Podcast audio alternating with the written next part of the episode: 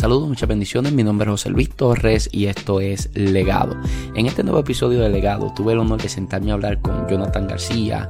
Jonathan preside la agencia misionera Aliento a las Naciones y Nation College, que es una universidad donde eh, forman, preparan, adiestran a todos aquellos que de alguna u otra manera quieren involucrarse con lo que es el ministerio de las misiones. Jonathan eh, y yo tuvimos una conversación sumamente interesante que prontamente van a, escuchar eh, y así ya mucho tiempo que yo deseaba tener esta conversación, dado a que Jonathan fue la primera persona que yo quise tener como entrevistado en este eh, en legado, en este podcast. Por tres ocasiones tratamos de hacerlo y no podíamos coincidir, no pudimos hacerlo por diversas razones y hoy por fin pues se nos dio. Eh, Jonathan tiene un ministerio bien definido, eh, su enfoque es bien definido hacia las misiones y yo creo que vivimos en un tiempo donde mucha gente carece de eso, de definición o de identidad. Y eh, ese enfoque usted lo puede ver o esa definición usted lo puede ver, basta con entrar a uno de los perfiles de alguna de sus cuentas de redes sociales y usted va a ver cuán involucrado él está ahí comprometido con este tema de las misiones. No basta solamente con, con presidir Aliento a las Naciones, Nation College, con ser esposo, sino, sino que también es el presidente internacional de AGEC, la Asociación eh, de Jóvenes Embajadores de Cristo, o sea, del Concilio de Dios Pentecostal, MI. Y Jonathan, un hombre tan ocupado, pudo sacar de su tiempo un poco para regalarnos y hablarnos un poco de todos sus proyectos. Una de las cosas que Jonathan eh, enfatiza en la entrevista es el poco interés o, el, poco, eh, el poco tiempo que se le dedica en las congregaciones a hablar sobre las misiones, el poco compromiso en la palabra que estoy buscando que se tiene hoy en día con las misiones. Eh, cuando vivimos en un tiempo donde la persecución es real, vivimos en un tiempo donde tenemos misioneros que están abandonados, vivimos en un tiempo donde hay gente que tiene la buena intención pero no tiene la formación y, y se habla acerca de todo eso. Eh, una de las cosas que me tocó mucho el corazón es hablar, eh, cuando Jonathan habló, debo decir, de los misioneros abandonados. Y Jonathan dice que podemos adoptar un misionero y aportar de alguna manera, eh, o, mejor dicho, eh, económicamente bendecir la vida de ese misionero. Quizá usted no puede llegar a Uganda, usted no puede llegar a, diferentes lugares del mundo, pero ellos sí pueden llegar. Y ellos están allá, estos misioneros establecidos, y, y nosotros pudiésemos adoptarlos con una ofrenda mensual, una ofrenda semanal, puede ser algo, no hay una cantidad establecida con 20 dólares semanales, 30 dólares mensuales, lo que usted bien desee. El número de ATH móvil de Aliento a las Naciones es el 787-205-7713. 205-7713 con el prefijo del 787. Todo eso va a estar aquí en la descripción del podcast. También en PayPal lo encuentran como Aliento Finanza. El PayPal de ellos es alientofinanzas.com y también el número de cuenta eh, de First Bank eh, es el 02 0921 2641. Reitero que todo esto va a estar aquí en, en la tabla de contenido donde nosotros eh, ponemos toda esta información. Eh, solicito que, que, que, se involucren en esto, que envíen alguna aportación eh, y que de alguna manera podamos involucrarnos con lo que son las misiones. bueno, recuerde que estamos en modificación del podcast, por eso la música es totalmente diferente. Todavía no hemos decidido si esta es la música con la que nos vamos a quedar. también nos puede hacer saber su opinión sobre todos estos cambios que estamos haciendo. Bueno, ahora sí los dejo con esta maravillosa entrevista. Espero que la disfruten.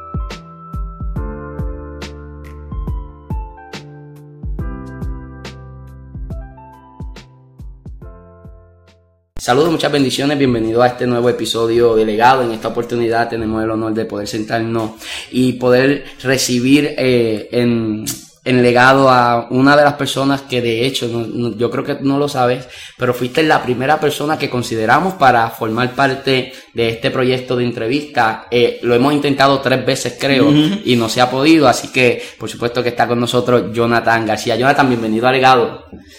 Amén, muchas gracias por la oportunidad José Luis, este, agradezco mucho eh, tu apertura y la oportunidad de poder hablar un poco de, de lo que Dios está haciendo y cómo nosotros estamos colaborando un poquito con lo que Dios hace.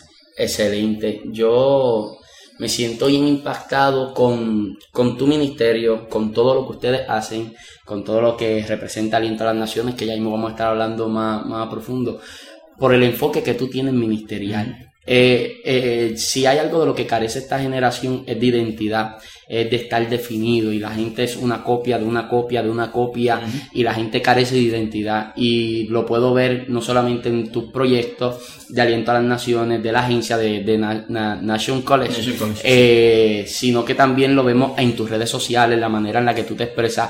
Todo tiene un enfoque misionero. ¿Cómo fue tu crianza y cuándo nace esta pasión por las misiones? Pues mira, eh, como te decía ahorita, yo no vengo de una familia cristiana, eh, vengo de una familia totalmente inconversa, mi papá abandonó a mi mamá, se va con otra mujer a los Estados Unidos, mi mamá fue una mujer bien trabajadora.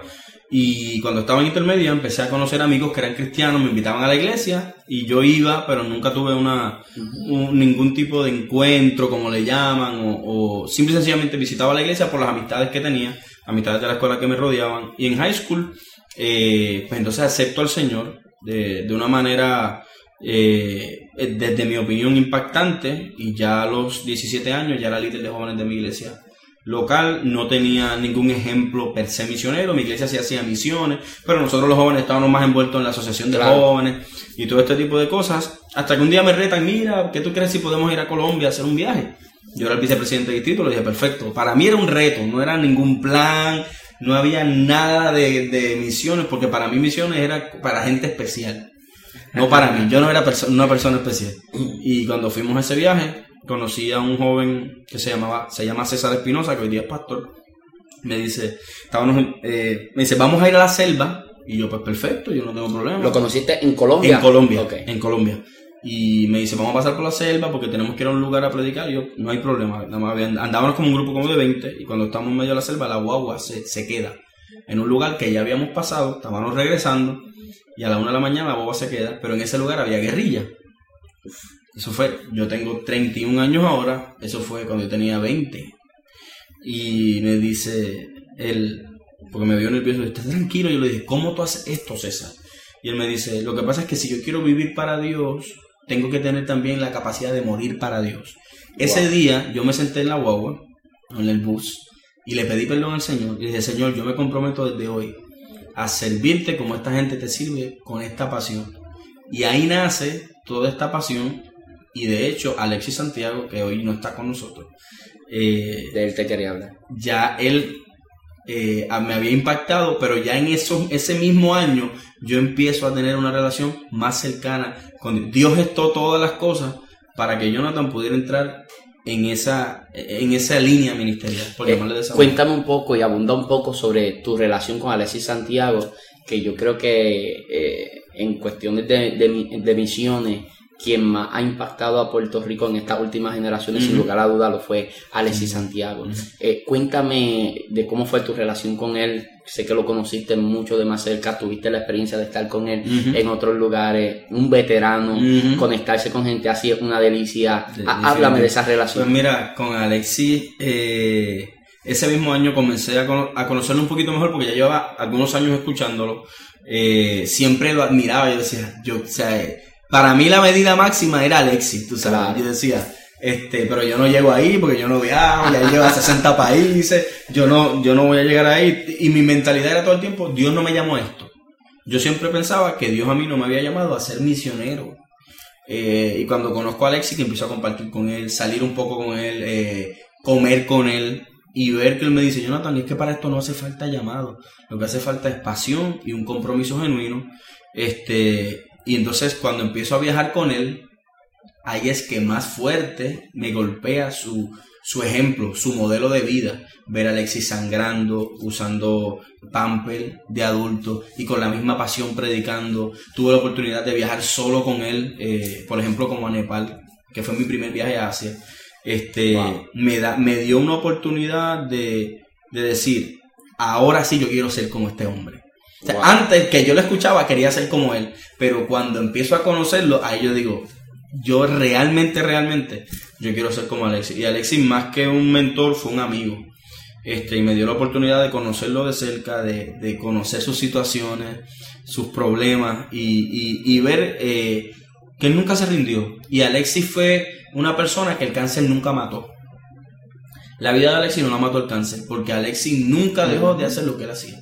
Y, eso siempre lo voy a tener, todavía sufro un poco este, que, que no esté con nosotros, para, es algo que todavía eh, lo estamos manejando, este, porque era todo el tiempo. Yo llegaba a Puerto Rico, Jonathan, vamos a comer, Jonathan esto, eh, voy, eh, un día yo estaba en mi casa con mi esposa, y le digo, mami, me voy que voy a predicar, y Alexis llega, él sabía que yo iba a predicar. Le digo, ¿qué tú haces aquí?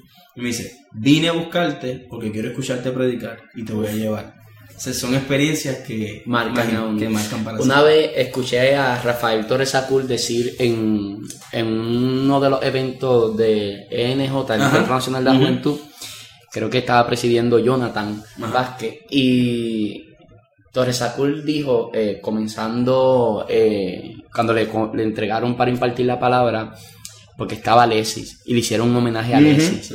Y las palabras de Torres Acul fueron, cuando mi esposa y yo sentimos que estamos atravesando por problemas, cuando sentimos que nos estamos ahogando en dificultades, llamamos a Alexis y le preguntamos cómo está. Y él me dice, bueno, el médico me dio tres meses más, pero este año voy para África, voy para... Estas cosas son las cosas que marcan realmente a uno, definitivamente. Yo no tuve la oportunidad de poder conocerlo más más a fondo como ustedes lo conocieron, pero realmente eh, un hombre que marcó la historia de mucha gente. Te pregunto, te lo pregunto porque yo veo, veo la pasión que tienes, veo cómo te manejas en las redes sociales, eres de las pocas personas que yo compro sin, sin ver mucho, compro a ciega y, con eso me refiero a que doy like a todo lo que tú pones. Eh, pregunto, sientes incomodidad con la indiferencia que tiene la iglesia hacia las misiones. Yo veo tu constancia y sigues y sigues y sigues, que Dios ponga pasión en la gente, que la gente se interese, que la gente haga algo. Ah, hay una incomodidad. Pues mira, sí, sin duda alguna, este, y, y, no te puedo negar que en muchas ocasiones siento frustración, que en muchas ocasiones cuando predico, enseño con la escuela de misiones, digo, eh, siento que pierdo el tiempo. Este, en instantes, en momentos, digo, eh, siento que estoy trabajando con algo que realmente no está, no está funcionando, pero cuando tengo la experiencia de ir al campo y como dicen, ver los campos blancos, conocer personas y hablarle de Jesús y que te digan, mira, este, yo no sigo en Jesús. Yo tengo la oportunidad en muchas ocasiones. Mira, quiero, quiero hablarte de Jesús. ¿Quién es Jesús? Lo he tenido oportunidad en África, en Nepal, en muchos sitios. Aquí estamos acostumbrados a que todo el mundo conoce a Jesús, los inconversos, los que, los no religiosos, los agnósticos, los ateos. Todo el mundo conoce quién es Jesús y cuál fue la vida de Jesús. Pero sí siento en, muchas ocasiones incomodidad y, a veces tengo que manejar eso. Este, y he tenido que ir manejándolo porque no todo el mundo piensa como yo. Mucha gente no tiene la información o no está tan informado este, de, de alguna manera. Yo pienso que hay mucha gente que piensan como un día tú pensaste yo tengo que ser llamado a eso. Cuando en la escritura el llamado es a todos. Correcto. El llamado a todos. Yo pienso que no es que tienes que ser llamado directamente, que tienes que ser, número uno, tener la pasión, número dos, tener la formación. Así es. Eh, es formar a la persona y que la persona pues pueda ser eh, enviada. Ahora, cuando veo tu desarrollo, veo tu crecimiento y veo el enfoque bien definido que tienes en cuanto, en cuanto a las misiones, te pregunto, ¿cuál es la diferencia entre un misionero y alguien que va a un viaje misionero. Se puede, se le puede llamar misionero a alguien, por ejemplo, si yo hago un, viaje y yo voy, ¿me convierto en misionero? Pues mira, eh, yo te diría desde mi... ¿O soy parte de la misión solamente? Yo creo, eh, eh, hay dos tipos de misioneros, le llaman los expertos en misionología, los misioneros de largo plazo y los misioneros de corto plazo. Okay. Yo realmente que he conocido tantos misioneros que han dejado todo para vivir en el campo por 30, 35, 40 años. Y, eh, yo no me atrevo a llamarme misionero. Yo no. De verdad. Para mí es un título que yo nunca voy a lograr. O sea, esa es la altura para mí de la palabra misionero. Yo no siento que yo llego a ese nivel. O, me estás diciendo entonces que misionero es el que se establece. En mi opinión, el misionero de largo plazo es el que realmente es un misionero y hace lo mismo que Jesús, que desciende Jesús descendió, se encarnó, se metió en la, en la comunidad, se metió en Galilea, no salió de Galilea para buscar gente. Él cogió a Pedro, él cogió diferentes personas y allí levantó su ministerio. En, mi opinión, el misionero es el que desciende de una vida alta para servir este, a la gente. Sí participamos de la misión movilizando como lo que yo hago, capacitando con una agencia misionera, sosteniendo, pero respeto tanto esta, el, esta, este nombre de misionero que yo creo que el misionero es el que se establece y que si hay unos misioneros de corto plazo, como nosotros, que vamos y venimos, pero el misionero oficial yo creo que es el, el que merece ese título. ¿Cuál es la experiencia que has tenido en ir allá? Siempre que viajas tienes un contacto, obviamente.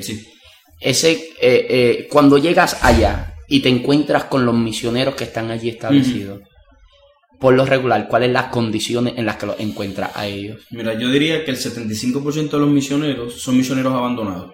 Eh, para que entiendan, de cada 10 misioneros, 8 vuelven del campo y nunca vuelven al campo. Porque son abandonados por las iglesias locales, por sus denominaciones, por la gente que le prometió, por en Estados Unidos se usa más esto de sponsors, auspiciadores, y la gente se compromete con ellos, y en la mayoría de las veces faltan dos cosas importantes. El cuidado pastoral, que sus pastores no los visitan ni los llaman, y el cuidado económico. Eh, por darte un ejemplo, cuando yo fui a Nepal, yo fui unos meses después del terremoto, mi primera vez. Eh, nosotros hicimos un trabajo, enviamos unos fondos y unas cosas. Cuando llegamos allí, fuimos a comer este, y ellos estaban tan nerviosos que yo, yo moví la mesa y la mesa pues tembló un poco al yo moverla y ellos pensaron que era otro terremoto. Me dice, lo primero que ellos me dijeron fue, en 23 años ustedes son los primeros pastores que nos visitan. Y son unos misioneros latinos, argentinos, que plantaron una iglesia, tienen un orfanato, un trabajo espectacular. Este, y esa es la condición en el 75-80% de los misioneros que yo, que yo visito. Que es triste, que es lamentable y debería ser vergonzoso para las organizaciones grandes conciliares que, envían gente y que muchas veces pues... pues eh, te pregunto, ¿cómo funciona eh, el, trabajo de tú planificar un viaje? Ok, ¿cuál es el procedimiento? Bueno, este año vamos para tal lugar y tal lugar y tal lugar con quién se comunican, cómo, se crean los contactos, cómo se crean los enlaces, cómo se hace posible poder llegar a ese lugar y tener el cuidado que se necesite según el lugar en el que estés. Mm. Cada país tiene un proceso distinto, pero te voy a dar más o menos un ejemplo de cómo lo hacen. Eh, los contactos, por ejemplo, de África, este año nosotros volvemos a África y hace cinco años atrás nosotros fuimos a África. Vamos a ir con el mismo contacto, pero por ejemplo el de Nepal eh, fue un contacto que son puertorriqueños y conocían una amiga de nosotros que es Yanira, la pastora Yanira, y ahí nosotros nos contactamos, empezamos una conversación con ellos, cuáles son las necesidades, ustedes están dispuestos a que nosotros los visitemos, podemos llevar un grupo, eh, cuáles son las necesidades económicas, y entonces empezamos a trabajar eh, en ese proceso vemos cuánto cuestan los pasajes, hacen falta vacunas, eh, vamos a donde un médico que es especialista en viajes, eh, que es un doctor en San Juan, él nos orienta, mira, pueden hacer esto, aquello, lo otro, y lo trabajamos. Luego de eso empezamos a trabajar el presupuesto y a reunir la gente. Por ejemplo, preguntamos a los misioneros, ¿cuánto tiempo, cuántas personas podemos llevar? Hay gente que me dice, no, todos los que tú quieras. Pero, por ejemplo, el año que viene vamos a Tailandia, ya nos dijeron, pueden venir solamente 20 personas a Tailandia. Entonces, cada viaje tiene su, eh, su contexto distinto eh, y, unas restricciones este, totalmente distintas. Nosotros hacemos un viaje anualmente, pero ese viaje se tarda un año en cada, o sea, cada participante tiene que participar de un año de adiestramiento. Vamos eh, el año que viene para Tailandia, en agosto de este año, nosotros empezamos las reuniones para salir en julio del 2020. Ok, ok, eso, eso me interesa, eso me gusta. Antes de proseguir, eh, esto contenido de larga duración, todo lo que es promoción hay que darlo al principio. Y yo sé que eh, todo lo que ustedes hacen lo siembran ustedes, lo trabajan ustedes. Eh, esto es trabajo voluntario de la gente que, se une a la visión. Y ustedes tienen manera en la que la gente se puede unir a la visión, al menos económicamente.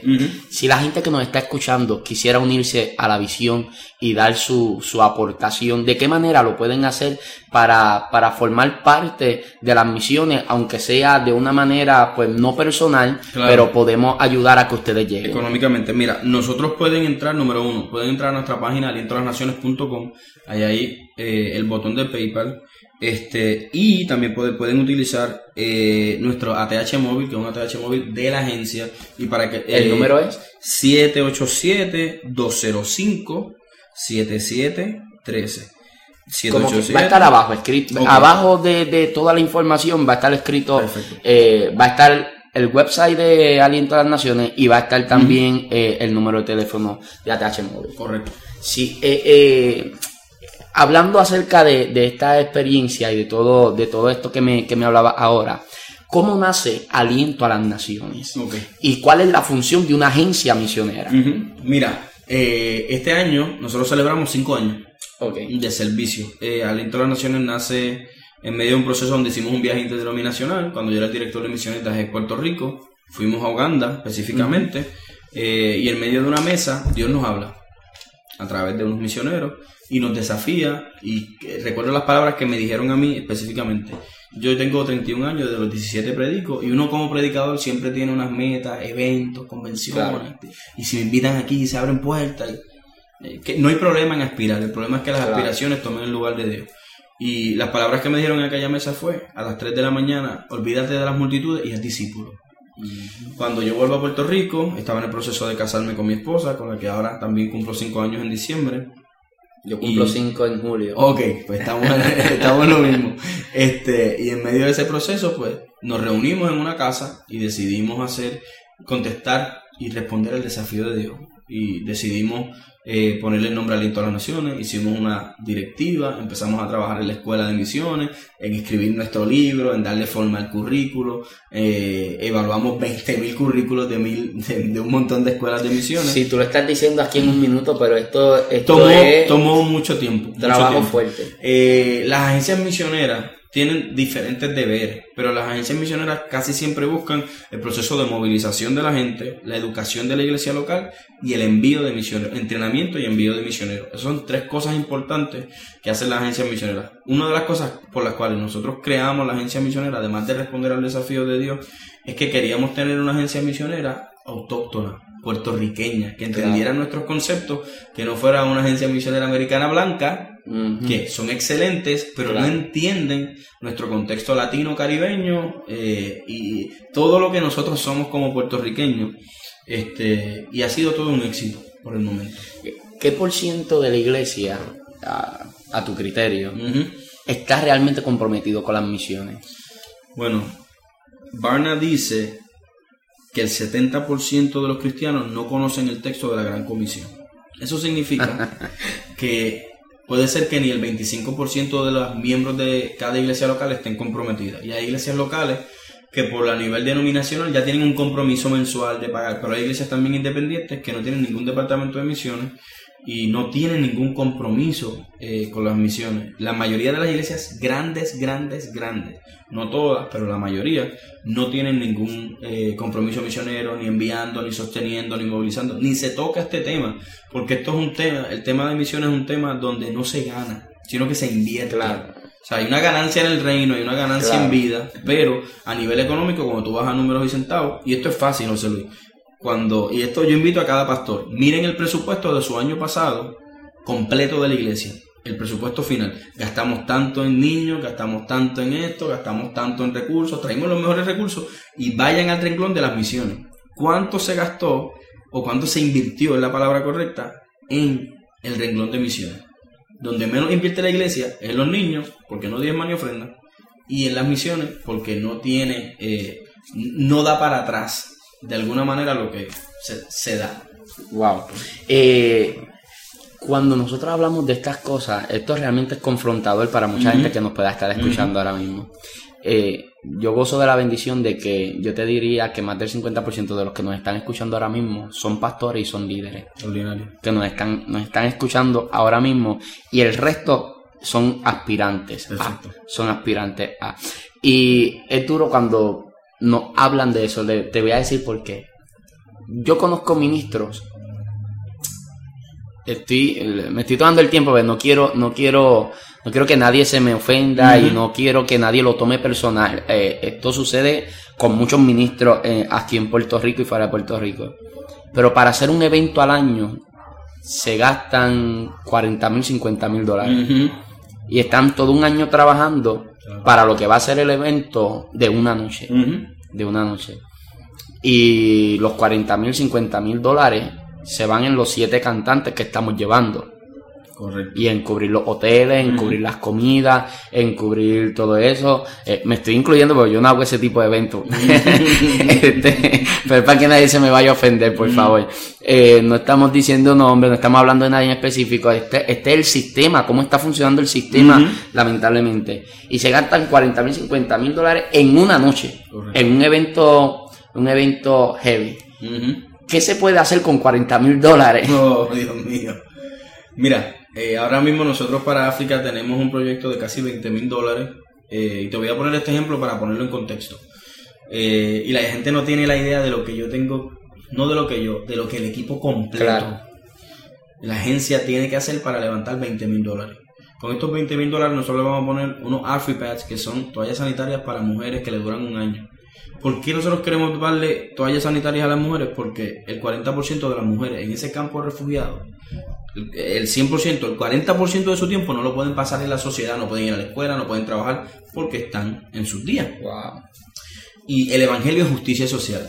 Con esos 20.000 queremos hacer un templo para alrededor de 300 personas. Queremos eh, darle educación a pastores y líderes. Queremos comprar eh, proyectores para que se dé la película de Jesús en los diferentes lugares con la película traducida al idioma de esa gente. Eh, poder también dar, vamos a estar haciendo ayuda de comida para orfanatos y todo esto. Y es un trabajo que en un año es muy difícil, muy complicado. Ahora que yo estoy estudiando es mucho más difícil porque estoy fuera de Puerto Rico mitad del tiempo. No, no, y cabe decir eh, que, o sea, hemos hablado bien poco de ti, hemos- eh, nos hemos enfocado mucho en alientar a las naciones, en las misiones, eh, por lo regular el podcast gira en torno al ministro y la vida ministerial, Ah, pero aparte de alientar las naciones, Nation College, eh, eres el presidente de AGEC Internacional, eres esposo, Así. Mi prioridad.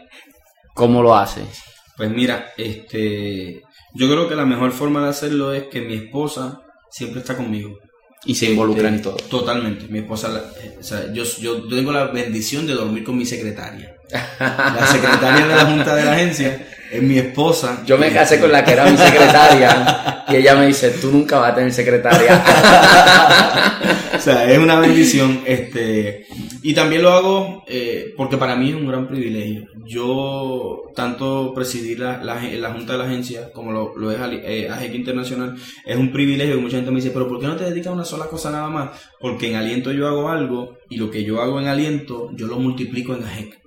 Porque estoy impactando líderes, estoy vi- viajando, estoy compartiendo con ellos la visión misionera. Este, realmente no es tan fácil.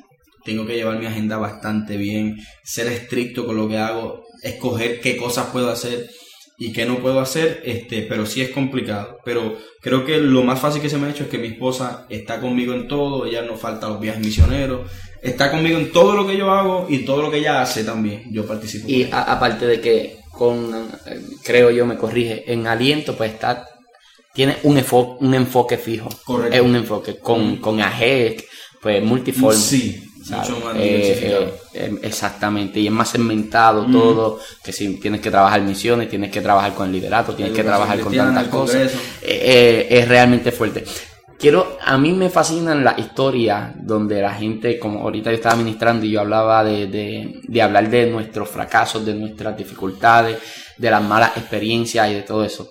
Quiero que me cuentes una mala experiencia en un viaje. Eh, ya sea por algo que pasó en aduana, ya sea por algo que pasó con la policía, algo que pasó con la gente con la que se encontraron, algo, quiero que me cuente algo, si tienes más de una mejor. Yo eh, te voy a contar una de este año. Ah, que muy poca gente sabe. En esto, yo fui invitado a Bolivia para eh, educar a, a pastores y líderes en la denominación con el tema de misiones y discipulados para el congreso de la MI del Cono Sur. Cuando llego a Bolivia, pues tengo mi pasaporte, mi pasaporte está bien, le quedaban poquitas, no tenían tantas páginas. Cuando llego a Bolivia, eh, voy a ir a aduana, eh, mira, voy a estar tantos días. Él mira mi pasaporte y me dice, tu pasaporte americano no sirve. aquí". Y yo, bueno, este, ¿qué podemos hacer? Busquemos un gerente, Claro. esto, lo otro. Me dijo, no, ya tú hablaste con quien tenías que hablar. Buscaron un policía, me llevaron a un salón, allí tuvieron el policía vigilándome. Y cuando eh, el próximo avión me montaron y me enviaron nuevamente a Puerto Rico. Esa es una experiencia de hace, en el mes de enero del 2019. Fue una de las, de la única experiencia en mi vida este, que, que he tenido. En otros viajes este, hemos tenido complicaciones de salud de personas que a veces es difícil. Eh, cuando fui a Cuba la primera vez, el que, nos fue, el que se supone que nos fuera a buscar el contacto nunca llegó. Nos tuvimos que montar en un, en un camión, en un camión de estos de tumba. Nos montamos los casi el contacto no fue a recogerlo no, nunca llegó. El contacto que se supone que nos recibiera ese primer día en La Habana nunca llegó.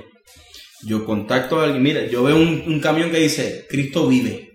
Y fui donde mira, nosotros somos cristianos, ¿cómo podemos llevar aquí? Tal persona es el contacto, yo sé dónde vive. Estamos en el camión, fuimos a la casa. Cuando yo llegué a la casa, el, Señor me dice, no puedo hacer nada por ti. Yo entré a la casa, mire hermano, supone que usted nos, nos buscara, ¿qué pasó? Me dice, sí, pero hoy no puedo hacer nada por ti. Tuve que montarme otra vez en el camión, buscar un hotel. Darle la cara al grupo. Correcto. Y explicar, que es lo más complicado, porque ya tú tienes toda una agenda. O sea, cuando yo te digo que yo... Si esto viene de un año. Correcto. Entonces, cuando yo te digo que yo planifico todo es por día, por día y por hora. Nos levantamos a tal hora, vamos a hacer esto, vamos a hacer lo otro. Es una planificación que a mí me gusta hacer, me gusta mucho el, el medir el tiempo por hora. ¿Qué, qué velas? Porque bregar con grupos es difícil. Oh, sí. Eh, eh, o sea, no es lo mismo bregar con grupos que con grupos puertorriqueños. totalmente diferente. El desafío crece en, un, en un 60%. Eh, eh, sí, no, yo he escuchado pastores que me dicen, aquí mi dolor de cabeza son, estoy hablando en el exterior.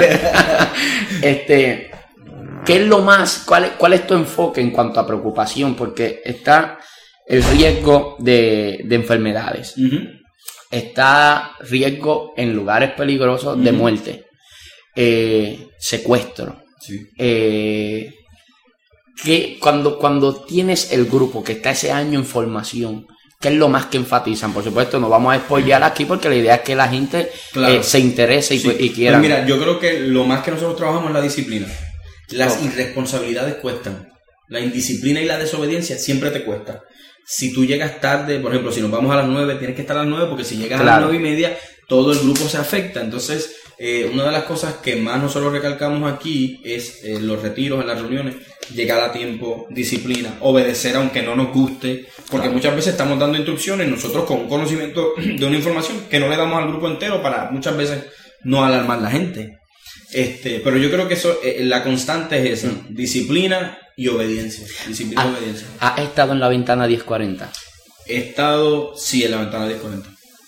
Eh, cuéntame, cuéntame, ¿cómo te explico? ¿Sientes temor por tu vida cuando estás en uno de estos lugares? Eh, ¿Has tenido que esconderte? ¿Has tenido que estar en lugares donde eh, donde públicamente no se puede hacer lo que fuiste a hacer? Pues mira, mi primera experiencia en la ventana 1040 fue Japón. En Japón hay libertad para evangelizar, ahí no tuvimos ninguna complicación de seguridad, pero en Nepal sí. En Nepal eh, tenemos que tener mucho cuidado cómo, cómo hacemos las cosas, no podemos evangelizar en las calles. Eh, Dios me ha permitido estar ya tres veces allí. vamos a ver muchas condiciones y muchas situaciones en la calle y un día nunca, ya no temo por mi vida. Yo me siento seguro en lo que estoy haciendo. Y si pasa algo, no, no tengo por nada que reclamarle a Dios.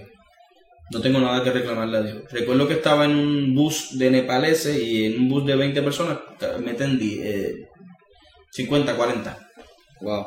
Estamos ahí metidos. Cuando yo me bajo, un niño se me acerca y, me, me abraza el pie. Y yo me asusté. Y él empieza a hablar en Nepal y yo le digo al, al, misionero, a Tito, mira, eh, Tito, ¿qué pasa? O sea, y él lo regañó y le dije, ¿qué fue lo que pasó? Y él le dice, lo que pasa es que aquí se ve como un Dios cualquier cosa que sea superior a ti. Y él estaba rogándote que le bendijeras. Wow. O sea, son experiencias que aunque te asustan, luego te van marcando. Este, mucha gente me pregunta cómo fue en Vietnam, que es un país comunista, el de la ventana 1040. Y para mí, yo comparo mi, mi experiencia con la iglesia de Vietnam, nosotros teníamos que poner cortinas negras, a otros grupos los encapucharon dependiendo de las áreas que íbamos, porque nos dividimos en grupos. Este, mi experiencia en Vietnam es como vivir el libro de los hechos. Llegar a un monte, aquí está la iglesia, si llega la policía, me enseñaban un piso secreto, te metes allá abajo. Y muchas veces la gente piensa que esto es una película. Pero el grupo estaba, el grupo sabe, nosotros estuvimos en una iglesia en medio de, una, de un monte que allí no había nada más. La persecución es real. Totalmente real. y tú te sientas con ellos, muchos han sido presos, muchos han sido golpeados, te pueden enseñar sus marcas, eh, han estado presos 5 o 10 años por causa del Evangelio y continúan siendo fieles a Dios. Cuando tú estás expuesto a este tipo de experiencia, estás expuesto a este tipo de aventura, cuando llegas a Puerto Rico eh, y te encuentras con gente enchismada por tonterías, debe ser una frustración eh, demasiado fuerte. Sí.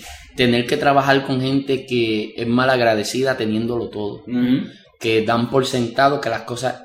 Yo digo, uno se acostumbra a lo, a lo bueno, a lo mejor. Uno se acostumbra, o sea, el pueblo de Israel veía una piedra que daba agua, el pueblo de Israel veía con una... Todo eso es sobrenatural, todo lo que el pueblo veía. Pero eso te sorprende hasta una semana. Viéndolo 40 años, tú, tú te acostumbras esa generación que salió de Egipto murió, se levantó una nueva generación que dan por sentado que a mí las piedras me tienen, que me tienen que dar agua. Aquí tiene que haber columna de fuego, tiene que haber, porque esto siempre ha sido así. Y hay una nueva generación que cree que todo el mundo vive igual que nosotros, que, que, todo el mundo está bien. No es la realidad. Pero, ¿cómo es posible que con redes sociales, cómo es posible que redes sociales que, que han hecho que el mundo sea más pequeño, aún es poco lo que se ve de la persecución, es poco de lo que se puede, de lo que se puede conocer, o es poco, o es que a la gente no le interesa y no, y no, y, y, y, lo que hacemos entretenido con noticias de farándula y con cosas que, que, nos han quitado el enfoque que debemos tener. Yo creo que hay dos factores. Número uno, el control que tienen los, los gobiernos que persiguen el cristianismo eh, de las redes sociales, porque las leyes eh, a ellos les permiten hacer lo que les dé la gana con el Internet. No es como nosotros que tenemos algún tipo de, de, de privacidad entre paréntesis. Y segundo, que esto no es prioridad para la iglesia. Eh, y ningún tema misional es prioridad para la iglesia. La iglesia en mi país eh, está enfocada en ver cómo soy exitoso en lo que yo hago y no en la misión de Dios. Eh, y yo creo que existe un conflicto entre lo que Dios nos pide, que es encarnar el Evangelio, hacer justicia, trabajar por los pueblos, amar la gente, eh, y tener el éxito. Y yo creo que la exitomanía no, nos ha dañado el corazón de leemos libros tres, tres pasos para ser exitoso, ocho pasos para que baje el fuego, este, que son cosas que, que han ido dañando a esta generación y pensamos más en los códigos que en los principios bíblicos que, que, que, nos llaman y nos impulsan a cumplir con la misión de Dios. Cuando, cuando eh, o sea, hablamos de aliento a las naciones, en Aliento a las Naciones se forma la persona por un año para el, para el viaje. Correcto. Nation College. Es diferente. Cuéntame, eh, Ahora mismo nosotros solicitamos que todos nuestros participantes de viaje hayan ido a la escuela de misiones que es Nation College. Oh, eh, eh, antes de que me cuentes cómo funciona todo esto y el adiestramiento que ofrecen, ¿cómo la gente puede contactarse? Pues mira, si están interesados. Dos formas. Pueden llamarme a mi número personal, el 787-344-8473, pero también pueden usar dos formas que son las más fáciles. Ir al Facebook, al fanpage de Facebook, Aliento a las Naciones, ahí van a encontrar toda la información todo el tiempo. Video, información, eh, eh, pueden inscribirnos al inbox, ahí va a estar todo. Y en alientoalasnaciones.com también va a encontrar todo. Si quiere escribirnos, este, le vamos a contestar rápido. Súper rápido. Excelente. ¿Cómo funciona Nation College? Ok, Nation College es nuestra escuela de preparación. Es un año de preparación. Este, son siete módulos, ocho módulos y una certificación que se da, que es la nueva certificación de la ventana verde. Las clases son en formato de conferencia. Eh, y en workshops se hacen grupos pequeños y se hacen los trabajos ahí. Nosotros somos acreditados por la Universidad Teológica de Puerto Rico, que es la que dirige nuestro hermano Luis Rodríguez, doctor Luis Rodríguez, eh, que es parte también de nuestros profesores y tenemos escuelas en diferentes partes. Este año vamos a tener una en Guayanilla, un Macao y una en Bayamón. También tenemos en los Estados Unidos. Yo salgo el lunes para, para Chicago a dar la escuela intensiva. También podemos dar módulos intensivos de una semana entera y damos esta, esta escuela de preparación pero es totalmente distinto al viaje. Pedimos que estudien en la escuela para ir a nuestros viajes, pero para ir al viaje tienes que venir a una reunión mensual para prepararte específicamente para ese viaje. Sí, porque pues, no, es igual a todo. No, no, ningún viaje es igual. Todos los viajes son distintos. Y como no es igual, la preparación es distinta. Es distinta. Es distinta. Aunque sea el mismo país, las cosas cambian. cuéntame, ¿qué es lo más extraño que has visto en un servicio con otra cultura, porque el boricua culturaliza la Biblia y dicen que así es que se le adora a Dios, así es que se le canta a Dios, así es como se viste para la iglesia, así es como se hacen las cosas. Ah, ¿qué, has visto que te ha parecido curioso, que te ha parecido chocante en un servicio a Dios con, una cultura totalmente diferente? Pues mira, yo creo que lo más, lo más que a mí me, llama, me ha llamado la atención son los bailes culturales que ellos utilizan este, para honrar a Dios. Por ejemplo, en África yo estaba, estábamos en un culto y ¿cuántos alaban a Dios? Preguntaron en inglés.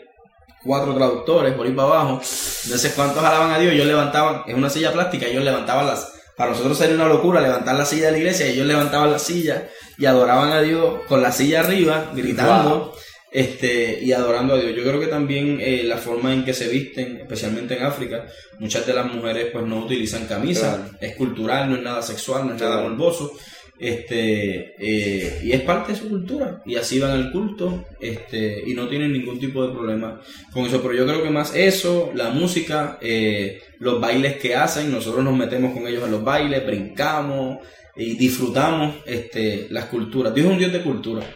Este, y, la gracia es multiforme. Correcto.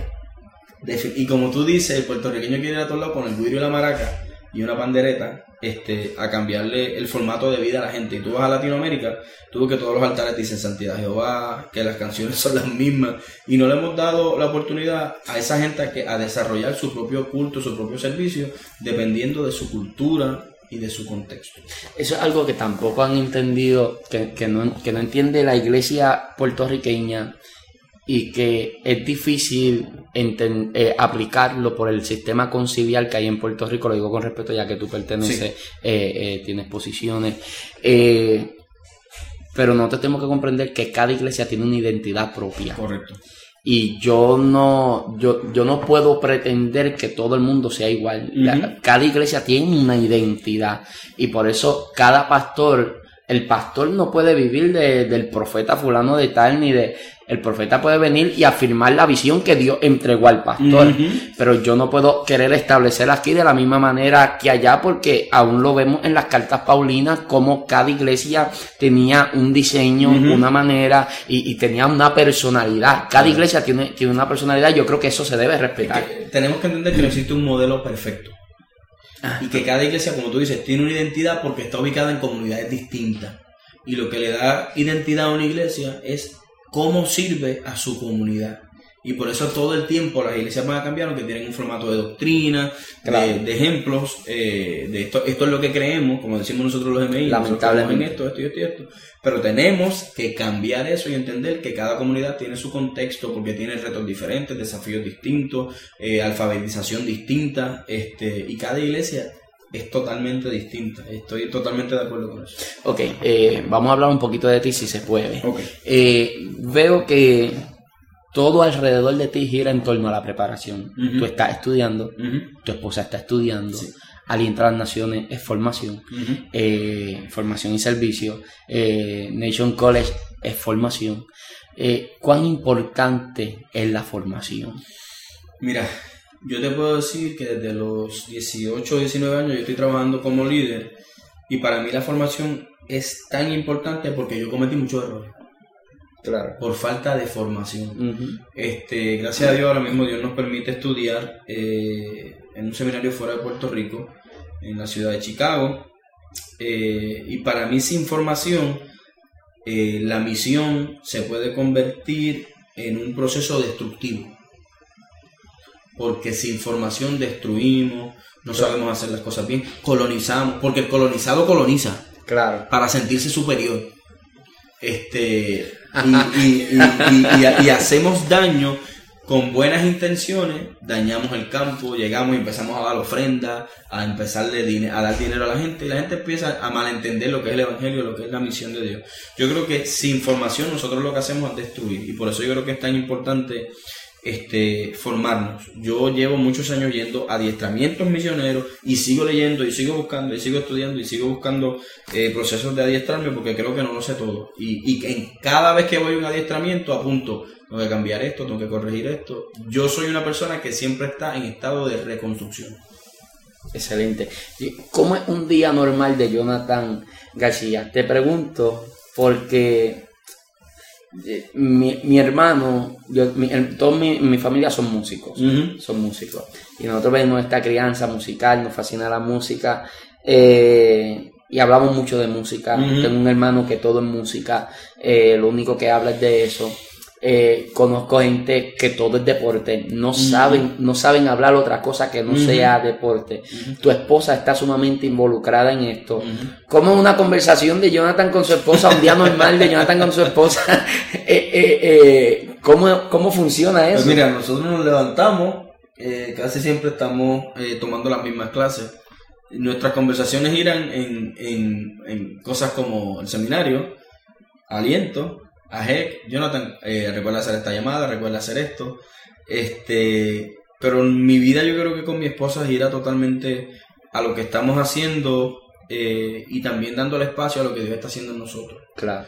Este, tener ese espacio como esposos de disfrutarnos uno al otro, eh, siempre lo saco, sin duda alguna. Pero yo creo que nuestras conversaciones giran casi siempre en torno a lo que Dios está haciendo. ¿Te sientes raro? Yo estoy bien ajetreado, ¿verdad? O sea, yo voy a salir de aquí para ir a recoger a mi esposa. Tenemos que. Eh, o sea, Hay que cumplir con Tengo que cumplir con mi esposa, tengo que compartir. En la tarde tiene que ir alguien a casa, estamos trabajando en una oficina, eh, tenemos mil cosas.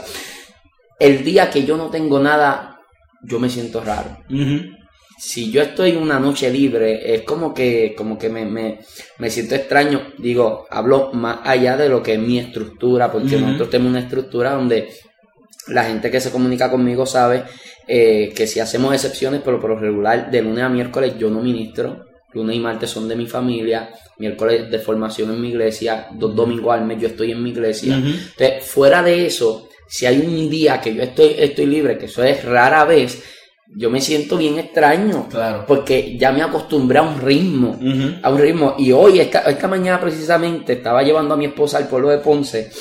Y cuando estaba dejándola allá en casa de mi suegra, estamos hablando de que estamos envejeciendo rápido por lo ajetreado que nosotros estamos. Nosotros, la vida está, el tiempo se nos está yendo a las millas. No nos da el tiempo no nos da el tiempo y, somos esclavos del tiempo y, de la, y de la falta de tiempo. Anyway, me envolví un poquito hablando ahí.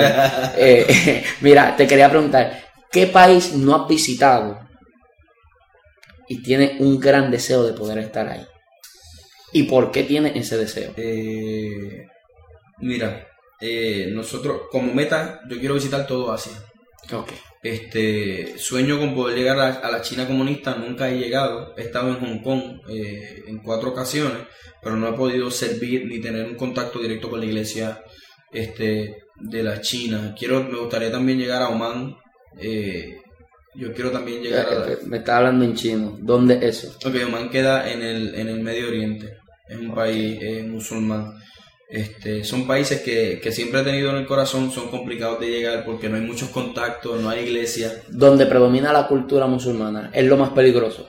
Yo diría que sí, en el, específicamente en el norte de África, porque la cultura musulmana está en Indonesia, en muchas partes de Asia, y muchas veces pensamos que solamente está en el Medio Oriente, pero en muchos países asiáticos también hay un gran, muchos países musulmanes. Ok, ok, ok, ok. Sí, sí, sí, que, que, que es duro. Mira, cuando la gente ven misiones, hablan de misiones o invitan a un misionero, la gente piensa en la comida. La gente piensa en la comida. Y una vez yo fui a una conferencia que dio Alessi, eh, Santiago, le estaba dando una conferencia y, estaban preparando un grupo. Estaban preparando un grupo. Y él le estaba recomendando, a mí me pareció curioso, comer comida americana. Él le está recomendando a ese grupo en específico, claro, hay, hay que conocer el contexto en el que él está, el lugar al que iban, con el grupo que iban, pero a mí me pareció sumamente curioso que él le estaba diciendo a ellos, coman comida americana. Eso es un consejo que le está dando a ellos. No sé para qué lugar iban, no desconozco, pero él le está dando ese consejo. ¿Cómo ustedes se manejan en eso? Pues mira, este, el tema de la comida, pues rápido la gente piensa en mono, culebra, cocodrilo. No es este, cierto. No, no es mi experiencia, ya llevo ya casi 13 años trabajando con esto y nunca he comido mono, este, nunca he comido culebra, que yo sepa. Este, nuestra experiencia es, otra cosa que yo Nuestra experiencia siempre es cuando nosotros recomendamos, por ejemplo, cuando tú vas a Nepal tienes que tener mucho cuidado en países como este por las bacterias y si encuentras, tienes la capacidad de comer comida americana, te recomendamos que lo hagas, pero van a haber momentos donde no lo, no lo va a ver. Y ese misionero se encarga de buscar los restaurantes que él tiene conocimiento que son buenos o sea, en cuanto a la limpieza, igual que aquí, o sea, tienen que cambiar el chip de que yo, esto no es Bonanza, esto no es Chili, esto no es Applebee's, este, y se, se hace compra y nos cocinan, más o menos lo que las cosas que nosotros eh, podemos comer. Está la historia de este hombre, que, eh, olvidé el nombre, seguramente tú lo sabes, el que tiró la foto, que está el buitre esperando a que el mm, niño muera para correcto el hombre regresó, se quitó la vida, porque no soportaba vivir acá sabiendo que hay tanta gente padeciendo. Eso ustedes lo trabajan porque, pero, o sea, lo digo en modo de pregunta, ustedes lo trabajan porque cuánto puede afectar a una persona exponerlo a una situación de crisis, a una situación de escasez, de miseria real, real. ¿Ustedes preparan a la gente para eso? ¿O cómo te ha afectado a ti pues mira, en lo personal? A mí me afectó, la primera vez que yo fui a África me afectó mucho. Y estuve como tres meses sin poder dormir bien. ¿Qué viste? O este, niños morir por malaria, niños morir por desnutrición. O sea, estoy hablando literalmente. Porque nosotros vamos a trabajar en campos de refugiados. Y no es lo mismo la gente que vive en la capital que en estos campos de refugiados, que ahí no hay nada.